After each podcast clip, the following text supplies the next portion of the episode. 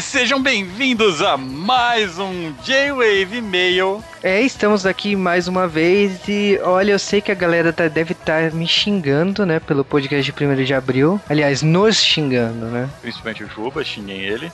É, porque eu...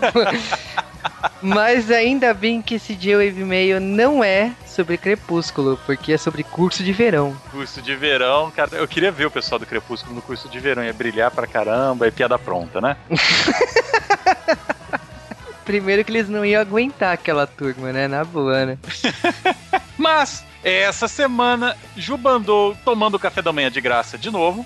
Olha só, né, cara, a gente tá falando do, de uma ação, né, da Sci-Fi que é um canal que ficou no, no lugar do canal que passava a China, né, vocês provavelmente lembram disso, né, que a China não passou completo na TV aberta, mas a China passou completo na TV a cabo, né, aliás, o canal até mandou dublar as últimas temporadas que o SBT não passou. E esse canal tá lançando uma nova série, né, que é uma série que vai ter estreia simultânea em diversos países, inclusive o Brasil. E a gente tá falando de Defy faz. É, cara, o mais legal é que é uma série que já vem com bônus, é uma série que vem com MMO, ou seja, você já vai assistir o episódio e poder ver as, a, as consequências daquele episódio no seriado, ao mesmo tempo que eles falaram que dependendo do que você fizer no MMO, dependendo do tipo de ação que os jogadores fizerem, aquilo vai influenciar a série. É, a gente assistiu o piloto em primeira mão, o grupo lá de jornalistas e o J-Wave esteve presente, e esse esquema de misturar o MMO com a série eu achei muito bacana. Aliás, a série tem belos efeitos especiais. E resumindo um pouco a série aí, acho que o, o que dá para falar, né, até o lançamento da série,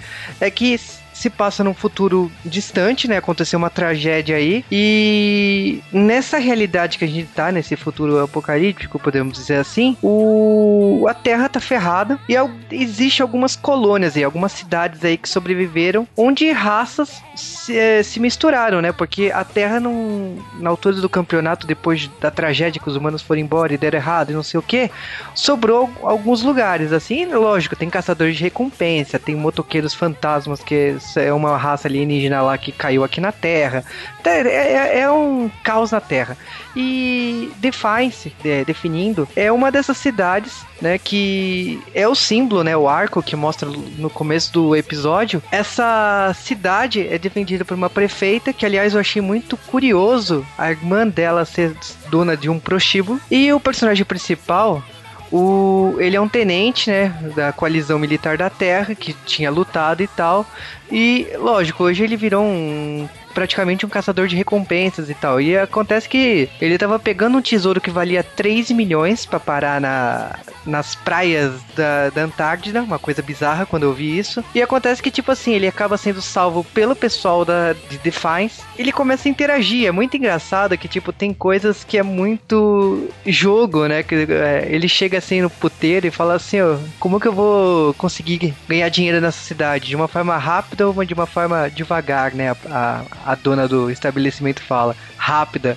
Aí ele descobre que ele tem que ser na luta, sabe? Na, na porradaria com caras cibernéticos e tal. É uma coisa muito diferente da, do normal. Eu acho que para quem gosta de séries espaciais vai gostar muito da pegada. Eu gostei muito do Triângulo Amoroso, né? Porque o cara vai ter relacionamento com a dona do puteiro e com a, e com a prefeita da cidade, né? Porque as duas são irmãs e, e deu para sentir que ele tá afim das duas. E bom, concluído, a gente assistiu o primeiro episódio de Defiance, a série estreia dia 16 de abril, às 20 horas. E assiste lá no canal Sci-Fi, é muito boa e bom, toda terça-feira. E se você gosta realmente dessa pegada do mundo futurista, uma distopia quase pós-apocalíptica, a Sony Pictures fez um desafio para o J-Wave. Sim, então é inusitado, né? Mas a Sony Pictures desafiou o J-Wave a ponto de, tipo, quantas pessoas fãs, ouvintes do Geowave, topam ir na segunda-feira, dia 8 de abril, às 20 horas, fazer check-in para assistir uma prévia às 9h30, de 10 minutos, do filme do Wagner Moura, né? Elysium.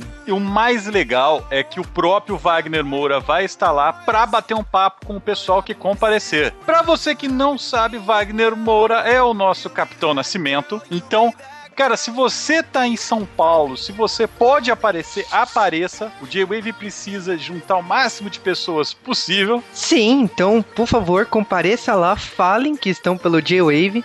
E logicamente, vocês vão ver a equipe do J-Wave quase inteira. Porque Camis Barbieri estará lá, o Sasuke estará lá, o Marvin estará lá. Então, outras pessoas também que escrevem pro J-Wave também estarão lá, como o Daniel, que cobre os eventos japoneses, o próprio Buga.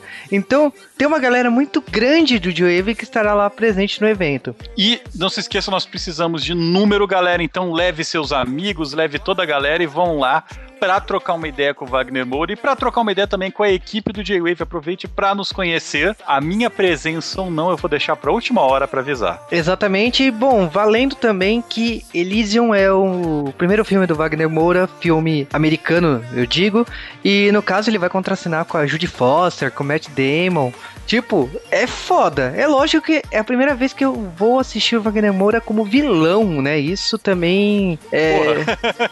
Não, pra quem tá acostumado como Capitão Nascimento, porra, pra mim, ver ele como vilão, ainda de um filme americano, pô, é foda. Mas a história do filme, basicamente, é que a humanidade está dividida em duas grandes caças, né? Ficaram na Terra, a galera que está se ferrando, a Terra toda destruída, depois de todo, a, todo o caos que a gente fez na Terra, pessoal passando fome e tal. E na Estação Espacial Elysium tá praticamente a elite da humanidade que é chefiada pela Judy Foster. E a história do filme basicamente é que o personagem do Matt Damon ele precisa desesperadamente chegar em Elysium e essa chegada dele a Elysium vai salvar milhões de pessoas, além de salvar a vida dele. Então, galera, se vocês olharem as imagens que tem da produção e tudo mais, tá foda. Né, e é o cara do Distrito 9, né? Tipo, eu achei a narrativa na época do. Quando eu assisti Distrito 9, eu achei foda pra caramba. Então, eu boto fé aí no diretor. É o segundo filme que eu vou assistir dele. Então, galera, Sony Pictures e o G-Wave juntos aí. E você já sabe, no dia 8 de abril, compareça lá, 8 horas da noite, no shopping Santa Cruz. E dia 8 de abril é segunda-feira agora, então corra. Galera, apareça, nós precisamos de vocês. Exatamente porque a gente vai pro Comic Con se a gente ganhar o concurso lá da Sony. Então eu e Cal lá em San Diego. E a gente volta com mala cheia de muamba para presentear pro pessoal que foi. Exatamente. É, então, dado esse aviso, vamos rapidamente para as notícias da semana. E eu começo com uma notícia triste. Lucas Arts já era. Cara, Lucas Arts acabou de surpresa, né? Porque, tipo, o pessoal chegou para trabalhar e descobriu que não ia trabalhar. Tinha dois jogos em desenvolvimento, os dois jogos, logicamente, foram cancelados. E eles optaram transformar Lucas Arts em uma empresa de licenciamento. Eu vou falar que a Disney não é a primeira vez vez que ela faz isso. Ela já comprou outras empresas e o que que não serve ela vende de volta e o que que ela acha interessante ela incorpora para o seu catálogo. Isso é normal de qualquer empresa. Então vocês devem lembrar quando eles compraram a Saban, eles usaram todos os acervos. Tem coisas assim, por exemplo, desenhos da Marvel que a Saban já tinha comprado. Hoje tá na mão deles porque tipo tudo virou uma coisa só, né? Marvel Comics e a Disney. Power Rangers deu prejuízo, eles venderam fora, devolveram a licença. Miramax, que é o selo que tem filmes que nem Kill Bill, né? Praticamente todos os filmes do Tarantino antigos, né? Também eles não quiseram mais, venderam. Então é normal da Disney fazer isso. Não é a primeira vez que a Disney faz isso. É, a LucasArts, ela é uma empresa de games que, pra galera que é da minha geração e do Juba de videogame, o pessoal que cresceu nos anos 90 jogando, ela tem uma importância muito grande. Ela era a rainha dos adventure games e ela era basicamente a única empresa que fazia adaptação de cinema para videogame decente. Acho que ela é a Capcom, né? Sim, mais a Capcom do que ela, mas tudo bem. Ao regaço, hein? mas olha, eu acho que a LucasArts é um processo aí que a Disney tá fazendo e tá cuidando da parte de jogos. Ela também fechou o estúdio que fez o Epic Mickey. E o Epic Mickey saiu no final do ano passado, o Epic Mickey 2. Então, a Disney tá realmente aí juntando, tá fazendo uma faxina na parte de estúdios de videogame. Mas essa não é a única notícia triste da semana. Seguindo esse caminho de dramas, saiu uma abertura da Sailor Moon, da versão nova que estão fazendo, na verdade, pegaram as cantoras que vão cantar a música e fizeram ela fazer um live action da abertura de Sailor Moon S. Eu tô procurando como queimar o Japão. Cara, tipo, grupo Idol, Momoiro Clover Z, Aliás, eu adoro essa história do Z, mas eu deixo pra contar no podcast Sailor Moon. Esse grupo já foi anunciado, já faz um tempão que vai cantar a abertura de Sailor Moon e tal. E elas apareceram num programa lá no Japão, vestidas de Sailor Moon, reproduzindo a abertura de Sailor Moon S. Meu Deus. Não, não, há nada- não tem Deus nesse lugar. cara. É, cara, tipo assim, Fralda geriátrica não dá. o Tokusatsu até que é legal, o Plate Soldier Sailor Moon, mas essa abertura dessas can... Não! Vai lembrar que o Sailor tem a Keiko Kitagawa, então isso deixa o seriado mais assistível, né? Esse caso não tem. Nossa, cara, ficou ruim. mesmo. Ficou ru- ruim de doer. Mas vale aí a citação dessa tentativa. Continuando as notícias da semana, talvez uma notícia trágica pro Cal. Mas novo projeto da Capcom Guest Crusher que. Meu Deus. Capcom, ga- galera, vamos lá, galera. Ó, eu preciso de lenha e carvão, porque eu vou botar fogo no Japão. Porque tá foda. A Capcom achou que era legal você pegar um beaten up misturado com Pokémon e Cavaleiros do Zodíaco num jogo só. Aliás, numa franquia só. Eles anunciaram que, tipo, eles queriam o melhor de Monster Hunter, Mega Man e Devil May Cry. Então, eles juntaram tudo que eles tinham na mão e criaram essa franquia que são moleques usando armadura customizáveis. Eles podem mudar a torta direita e tal. Ok, é visível a mi- a inspiração em Mega Man, mas, por favor, você vê qualquer imagem aqui parece Cavaleiro Zodíaco. Aham. Aliás, eu diria que se parece mais com Cavaleiro Zodíaco do que Cavaleiro Zodíaco Ômega, mas deixa eu ficar quieto antes que alguém me bata por causa disso. E por algum motivo nós esquecemos qual seria a última notícia da semana. Não, não esquecemos, né? A gente tá falando da protagonista e procurando Nemo, né? Quem? a Dory, né, que foi confirmado no dia 1 de abril, cara. Tipo, a gente ficou pensando, será que é verdade isso mesmo? Mas é verdade. Em 2015 será lançada a continuação de Procurando Nemo. Aliás, notícias de 1 de abril, tirando a continuação de Procurando Nemo, é a Globo pensando em fechar a sessão da tarde. Eu fiquei com medo. É, cara, tipo, falaram do baixo rendimento dos filmes, que se gasta muito em licenciamento pra passar esses filmes e não dão audiência. Olha, é complicado, mas a sessão da tarde, como a gente conhece, como pelo menos nós aqui do Joe gostamos, ela também não existe mais há muito tempo. Então, é, a gente já é órfão da sessão da tarde em partes, né? É, eu concordo que realmente é uma coisa muito triste, mas já perdeu, já não é mais o que era na nossa época. Então, pra mim, eu acho que não vai fazer muita diferença nesse ponto. E falando em, em notícias de 1 de abril, bizarras também, é, agora com o lançamento e já os primeiros vídeos do jogo do Young Justice saindo, executivos já falaram que estão pensando, dado o sucesso da, da campanha do Kickstarter de Verônica Mars, de continuar o Young Justice direto com uma campanha no Kickstarter. Ou seja, a gente vai ter que pagar para ver. Cara, vai ser modinha isso, né, da Warner agora, né? Qualquer coisa, ah, então põe lá. Se der, beleza. Faz um filme do J-Wave. Cara, eu não sei se vai ter gente pra pagar isso não, hein? Mas beleza, então, notícias da semana também concluída. Vamos direto para sugestões da semana. E Cal, o que você sugere essa semana? E essa semana, como pediram para eu recomendar jogos de RPG, eu vou recomendar aqui um jogo que dessa vez é um jogo que vocês vão encontrar no Brasil, talvez com um pouco de dificuldade, mas esse jogo foi traduzido recentemente, eu acredito que vocês ainda conseguem comprar. É o jogo Dust Devils, da Redbox Editora. E o que é esse jogo? Esse jogo é um jogo de faroeste, onde você joga com cowboys, provavelmente, mas qualquer tipo de estereótipo do faroeste, certo? Como índio, é, garota cancan e tudo mais. E o legal desse jogo é que cada personagem, ele possui uma coisa que o corrói por dentro. O jogo, ele chama isso de, do, do demônio do personagem. Por exemplo, você pode jogar com um personagem que é alcoólatra, né? O, o, alcoolismo é o que corrói ele. Ou jogar com alguém que tem um desejo de vingança, lá Charles Bronson, que vai seguindo ele por um tempão. A ideia desse RPG é que você vai jogando e esse aspecto do seu personagem vai corroendo ele durante o jogo, certo? É um jogo que ele é muito mais baseado no que, que o seu personagem é do que no que o mestre pensou como história. É o que a gente chama já de um RPG mais narrativo. É, basicamente a história vai girar ao redor do seu personagem, do que o seu personagem quer fazer, do que o seu personagem pode fazer, mais do que, por exemplo, aquela grande história que o mestre criou. Dá pro mestre sentar sem criar história nenhuma, com improviso mínimo e os jogadores falando o que eles querem fazer, e isso gera uma história muito foda. E o mais legal de Dust Devils é que a resolução é feita por cartas de baralho, como se fossem mãos de pôquer.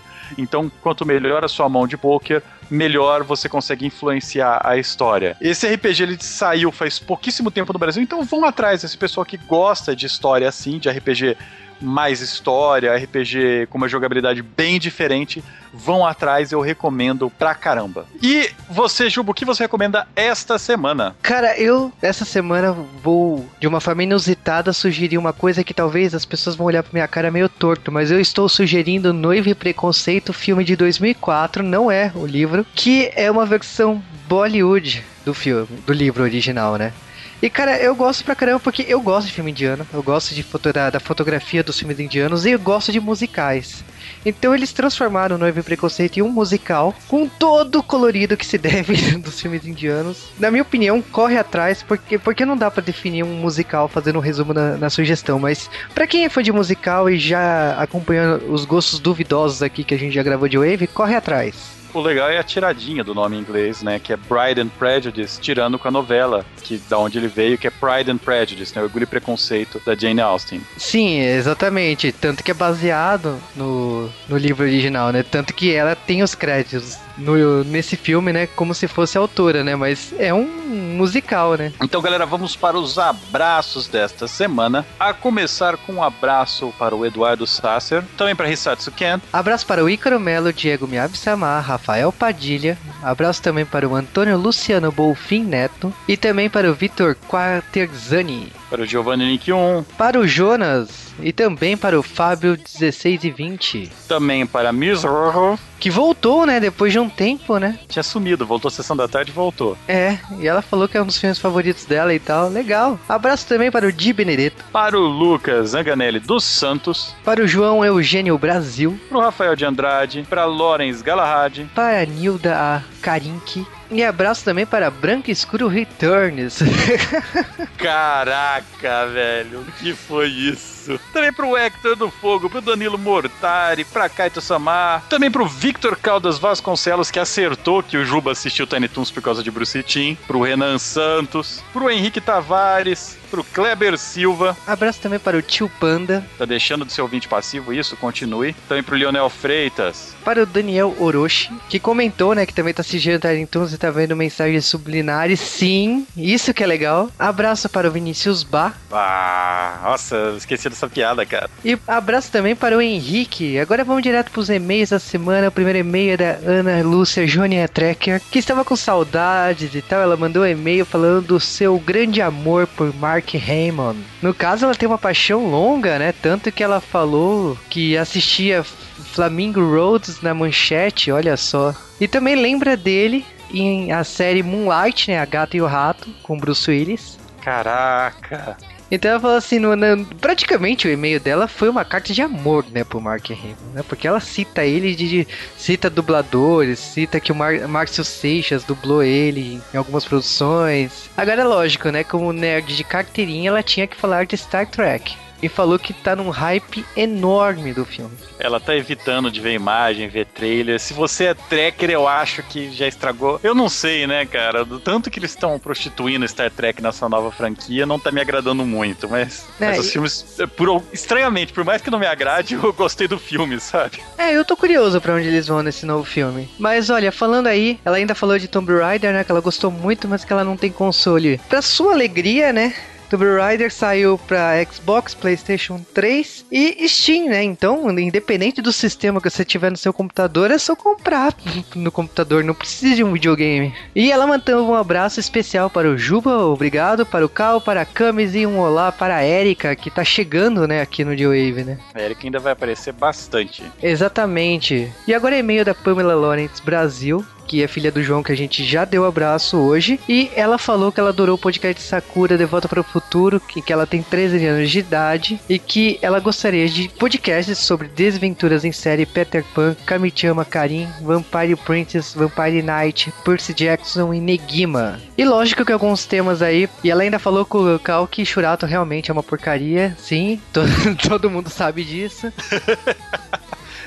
Ninguém me livra disso, né, cara? Já passou. Ela também perguntou se nós sabemos quem que é a Harley Quinn, se nós gostamos do Joker, o palhaço, o Coringa, Joker. Sim, faz parte. A gente conhece sim. conhece muito, né, muito, o personagem. Né? De diferentes encarnações. Todas as diferentes encarnações.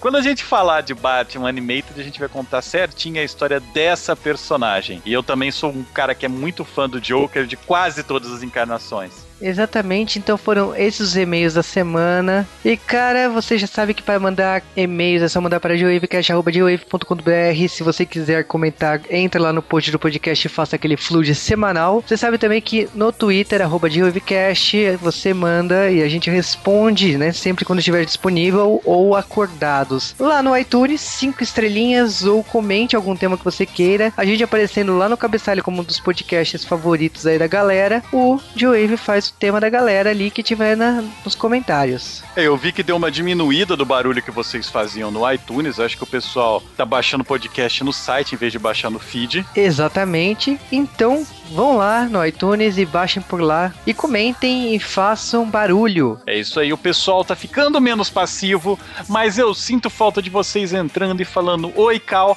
E, galera, vamos ser mais construtivo além do oi, Cal. Fala o que vocês acharam do podcast, fala qual que é o tema que você quer que seja o próximo J-Wave. Falem conosco, fale sua comida favorita. Mas olha, falando sério, o... vocês sabem que duas mil curtidas Cavaleiro Zodíaco, então está chegando a hora. 3 mil curtidas Sailor Moon, estamos preparados quase para gravar. E 4 mil curtidas Jaspion. Então vão lá, chame seus amigos que 4 mil curtidas sai o tema que eu gostaria muito de gravar e o Cal odeia. Agora você vai fazer isso daí chegar nas 4 mil curtidas em uma semana, você tá ligado, né? ah, mas eu tinha que revelar que é você que odeia Jaspion, não sou eu. Porra, fizemos crepúsculo de graça, né, velho? Mas beleza, então, abraços e até o próximo J-Wave Mail.